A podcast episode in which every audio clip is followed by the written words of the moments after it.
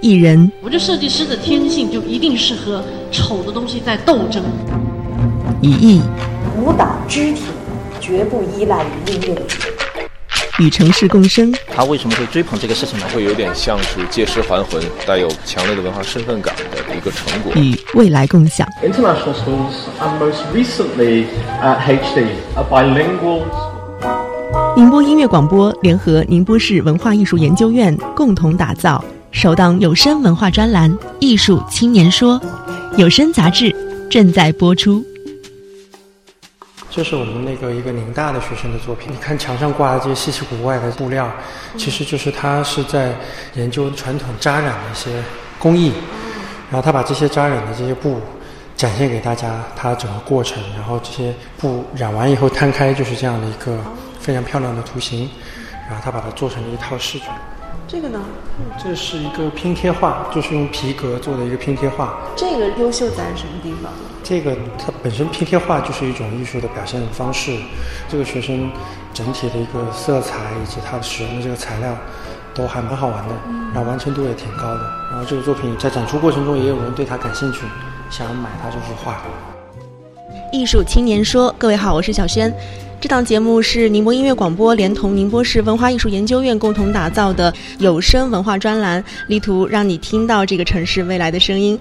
艺术青年说：设计为什么？这期节目我们特别把访谈的地点选在了幺幺七艺术中心，因为这儿正在举办主题为 We Are Young 的宁波优秀毕业设计邀请展。那策划这个展览的就是这位川河创意的创始人于恒冲。于恒冲，Fish。川河创意创始人，毕业于英国中央圣马丁设计艺术学院。川河创意，第一个立足于宁波的创意设计平台，专注品牌战略、产品设计及用户体验，参与了众多一线品牌的创意设计。能解释一下这个“冲”的含义吗？这个“冲”字啊，这个“冲”字是我翻过字典，说是古汉语里面“鸟一直向上飞”的意思。本科是零八年毕业，然后研究生是一二年毕业，从业应该也算是有七八年了。七八年了啊，特别国际化。据我所知，这也是宁波第一次吧，在这样一个公共的艺术空间里面举办毕业生的设计展，对不对？集合到一起应该是第一次。怎么想到会要举办这样一个展览呢？还是为了设计师，我们觉得他们花了这么多时间做的这个毕业设计，其实不应该是一个学校学习过程的结束，而是他们设计生涯的一个开端。同时呢，我们也是希望通过这样的展，能够把优秀的那些设计师聚集到一块儿，有更好的交流和一个互动。嗯。这个回答非常官方哈，那我想知道，就是 包括你自己也是从学校出来的嘛？你觉得是缺少了这样一个沟通的平台和渠道，所以你才要有这样一个展示的空间，让我们知道现在学生究竟他的毕业设计水平变成了什么样子？也不单单是缺少这个途径，我觉得学生本身可能是缺乏一些这方面的意识。因为其实我们在做这个展的过程中，包括我们之前几年去看其他的，包括美院的其他的学校的毕业设计展，其实我们会发现很多优秀的作品，但是只有很少的一部分最终能够落地商业化，或者说最终真的把它实行落地。那我觉得这个是非常可惜的。其实他们可能不知道怎么样去。商业化，或者说，甚至我们在做这个展的时候，有个同学跟我们说，他在做毕业答辩的时候，他们老师问了他一个问题，啊，问题就是说，你这个东西有什么商业价值？然后那学生一下子也被问倒了。然后他就说：“他说我要当网红，就是就是那个查无此人的作品的一个小姑娘那个作品。对，其实他的这个作品，我觉得你说他没有商业价值，那肯定是显而易见，他还是很有商业价值。在这些展出的过程中，就有许多商业的机构想要跟他们有更多的合作，跨界的合作。我觉得，嗯，应该有更多的人去给他们灌输，或者帮助他们去做一些商业上的一些对接。”美院现在大石碑上就写着四个字，叫“为艺术战”。其实我觉得挺有共鸣的。我觉得设计师的天性就一定是和丑的东西在斗争。这个斗争是一个非常艰巨的过程，也是伴随着整个中国审美的成长，是有一个剧烈的战争。但是以市场为导向和引领审美、引领时代的审美有没有冲突呢？没有冲突，因为一个好的产品的诞生。一定是在对于市场理解的千锤百炼当中诞生的，即便它再丑，看到互联网上那些能够卖的爆，一定有它深层次的原因。我们作为设计在做的这件事情，你本身你的目的是要帮助消费者的。如果你已经脱离他现在实际的这种需求，去创造一个他十年以后的未来，我觉得这个设计是不成功的。我们得伴随着我们的消费者一点一点、一点一点的成长。我们二十八号到现在已经好几天了，这个展，然后有几个作品就是关注度特别高的，《查无此人》一个绘本。所有都是他手绘的一个作品，做成了一系列的有书签呐、插画呀、明信片，还有。我当时也是，我想这个东西能不能买一套回去，也挺好看的。嗯，工程学院的一个学生做的，就其实是很有商业价值。这个学生他在 Morgan Design 这个团队里面，他们做的还挺好玩的。他们最早做的一款产品是红色的毛毡布做的红包。哦。嗯。然后结合了一些网络的一些热门词汇。嗯。哎，这不错哎。然后这个香芋就是一些土特产产品的一些包装，嗯，也把它重新做了一下。这个跟那个咸菜有一点异曲同工。对。你挑选这些作品进入展出的范畴，嗯，你对他们的选择标准是什么？这次的展出呢，我们主要挑选了有平面视觉类的，有产品设计类的，还有就是环艺空间设计这块儿的，以及个别部分的那个艺术设计的作品。那一方面我们会去考量，就是这个作品的一个创新程度，它有哪些吸引我们的点。有哪些是比较有趣的点，然后还有一个我们会考虑作品的一个完成度，因为有一些学生他有很好的想法，但是他最终去实现、去落地这个设计项目的时候，可能并没有那么的完整。那我们会挑一些比较完整的一些作品。我今天来采访之前，我特别问了一些广告公司的朋友，然后我就问他，我说你会不会招一些刚刚毕业的学生？他说不会。我说为什么不会？他说，呃，他们往往都不知道企业需要什么。我这句话，你有没有一些共鸣？确实，我觉得有蛮多公司他们都不太愿意接受应届毕业生，这个是因为比较缺时间。我觉得这个时间是指培养这个学生的时间，因为即便是在学校里特别出色、专业成绩特别好的学生，他一下子进入到一个商业团队，他可能也没有办法一下子就胜任一些商业的设计，这个是很多团队比较头痛的一个问题。而且刚出学校的应届毕业生，他有时候不知道自己想要往哪方面发展，很有可能你在这个团队培养的差不多了，他诶，他发现这个不是我想要的，他可能就跳跳到别的地方去了。所以，我们现在我们自己团队，就是我们川和创意现在也在做的一件比较有趣的事情，叫实习生培育计划。我们跟传统的一些公司招的实习生做人才储备可能不太一样。我们现在正在进行中，就是为期十周，在暑假期间，从六月份到八月份。整整这个十周时间呢，我们只招三个实习生，是有名额限制的。这三个实习生呢，我们对他有一个针对个人的 PP 项目，有一个针对他们三个人小团队的一个团队项目，以及商业项目。所以在这个过程中，一方面通过我们给他们命题的个人项目和团队项目，学校里可能接触不到的比较有趣的项目，同时呢，它也会给我们团队带来很多活力，因为这些项目是我们在商业项目中可能会比较匮乏的一些东西，所以也经常会带来一些惊喜给到我们这个团队。同时呢，我们也会让他们尝试的慢慢去跟一些商业项目，去跟我们一起做一些商业项目。那这样的话，我觉得对他们自身的成长和对我们团队的一个人才储备都是很有帮助。尤其是电商的时代，你会发现所有的销售、所有的数字都是跟着运营在跑的。很多时候，运营和销售它的声音，在创业企业会很直接的阻挡了。设计的一些思路和发展，但是我们去年呢做了一个尝试，就是我们认为设计师他从开发出这个产品，他所有的创意的这种理念，他对这个东西走向市场的这种数据的分析，他一定是比切割出来的那些板块要更全面的。所以后来我们做了一个尝试，就是以开发部门为主导，直接把策划、把详情页、把拍摄全部落地。就由这个主设计师他一个人来控制，他对整个事情的结果负责。这样调整了以后，效果非常好。那说到设计师这个职业，在很多人的印象当中，这应该是一个非常有个性的。但是真正的设计师的日常到底是怎么样的？设计师日常，就上班，其实也没有啦，就是会相对来说自由一些。比如说上班时间会更晚一些，上班可能不需要打卡。但是最大的特色，嗯，这个职业会接触到很多好玩的人，就是跟很多好玩的人一起做一些好玩的事情，就能保持永远年轻的状态。对，这个是最理想的。设计师如果是让他必备一项能力的话，我们说设计思维、执行力和沟通能力，或者还有等等等等，你觉得最重要的一项能力是什么？嗯，我觉得你刚才说的那几点呢，其实都是可以后期培养的。如果有好的导师，在短期内就可以提升的。但从我个人角度来看，我们在挑选设计师或者挑选合作伙伴的时候，我们比较看重的一点就是叫好奇心。天生的因素在里面，对。嗯，在你的团队当中，我们如果说到性格和天赋的话，哪些星座比较适合做设计师这个行业？哎，这个还真没了解过。我是射手座的 啊，射手那应该是了。我的合伙人有双子座的，有一个是白羊座的，再加上我射手座的，绝配啊！这三个星座都是我认为在十二星座里面都比较有开放性思维的人。设计师行业它是一个高薪行业吗？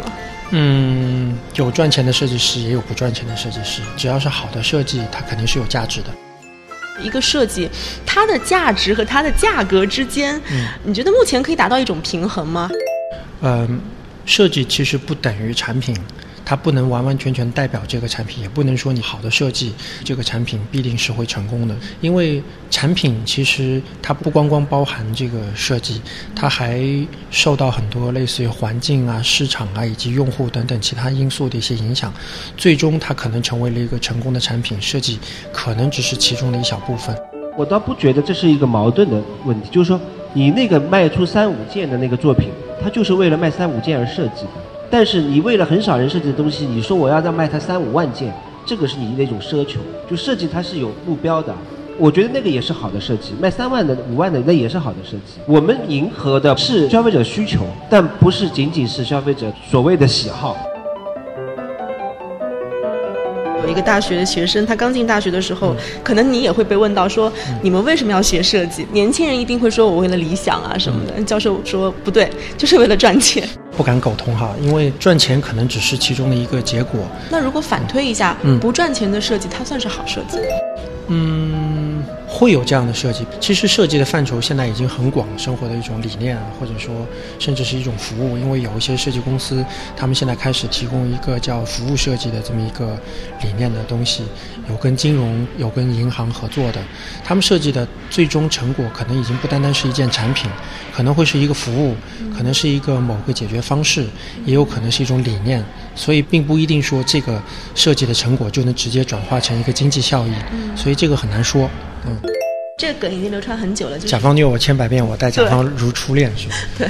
那我们就想说，是不是甲方和你们设计师之间真的有很难以跨越的鸿沟？嗯，会有了，因为并不一定所有的甲方都和我们的价值观或者说这个设计思维是一致的。呃，有的甲方他可能只是为了达到某一个眼前的目的，比如说我要赚钱，我这个产品就是要非常快速的能够转化成经济效益，去现有的展会找相关的产品让你来改造一下，直接就做这个产品，然后他今年可能做这个产品是赚钱的，他就做这个产品，他明年可能就做别的产品去了，就是没有一个非常。可持续的一个长久发展的一个思维，那这样的时候，这样的甲方和设计师合作，设计师是非常痛苦的。很多时候呢，从真正做设计的角度，他会考虑到很多。然后还有一个受到蛮多关注，就是我们二楼展厅走到最尽头的地方呢，叫咸集的一个作品，嗯，就是咸菜啊，对对，就是宁波话的鸡啊，就是引发了很多宁波人的一个共鸣。把宁波的一些传统饮食，然后把它以视觉的形式能够很好的呈现出来。嗯，它首先民众很有这样的一种创新的思维，嗯。然后呢，它的企业就是比如我一个农产品出来了，本来看到是一个很质朴的产品，一个农作物，然后企业会直接跟他那个农户进行对接，说我帮你去包装，我帮你做文创的开发，对他们有一种自主的意识，非物质文化遗产也好，我们的这个土特产品也好，都焕发出一些新的价值，我觉得这很重要。对。你们公司的这个理念，我看到是一个 creative platform，就是一个创意的平台。对，其实美式在这几年，我们其实会慢慢慢慢发现一个问题，其实是一个非常严重的问题，就是有很多优秀的设计师，他们的设计现在都还是基于一个团队或者给甲方做设计，但是最终属于我自己设计师的一个作品的，比如说我去邀请某个设计师来参加某一个展览的时候。他会觉得很很空，就觉得哎，我这么多年做了这么多设计，我好像都是给甲方设计的，真正属于我自己的产品，或者说我自己在专心在研究的某一个领域，其实是比较缺失的。嗯，所以这个也是我们这个团队想要去尝试做的一些改变的。这个，我们在联合一些设计师去做一些针对某一个材料、针对某一个产品或者针对某一个问题去做一些相关的一些设计，获得一些合作。之后，其实在这个毕业展之后，我们也会尝试跟其他的设计师合作，去做一些主题性更强一些的展览，这样子。嗯，是所谓开发设计师自己的品牌吗？嗯，可以这么说，也不一定。但其实这个也是一个非常困难的一个发展方向，可能没有这么多时间，没有这么多精力，没有这么多的钱去把它落地，所以。我们刚开始呢，可能会以公益的方式，或者说以一个比较小的一个产品，或者说一个小的问题出发，去联合一些设计师，先从这些小东西着手去做一些改变，然后慢慢慢慢的可能会跟商业做一些结合，让设计师能够有这个能力，更有经验去做这些事情。嗯，以设计来主导企业它的一些理念，或者说人们的审美价值，它会有一个反推的效应。对，会有。杭州就有一个团队叫品物流行，他们之前有跟跟当地的一些政府合作，开发一些当地的非物质文化遗产的这些内容，结合通过设计师的思维或者设计师的力量去做一些新的创新，然后把这些东西带到国外去参加一些展会，其实也获得了很好的一些反响。嗯，那现在他们也在做主题非常有趣的一些展览，在做一些世界巡展。这个就是磁悬浮的音箱。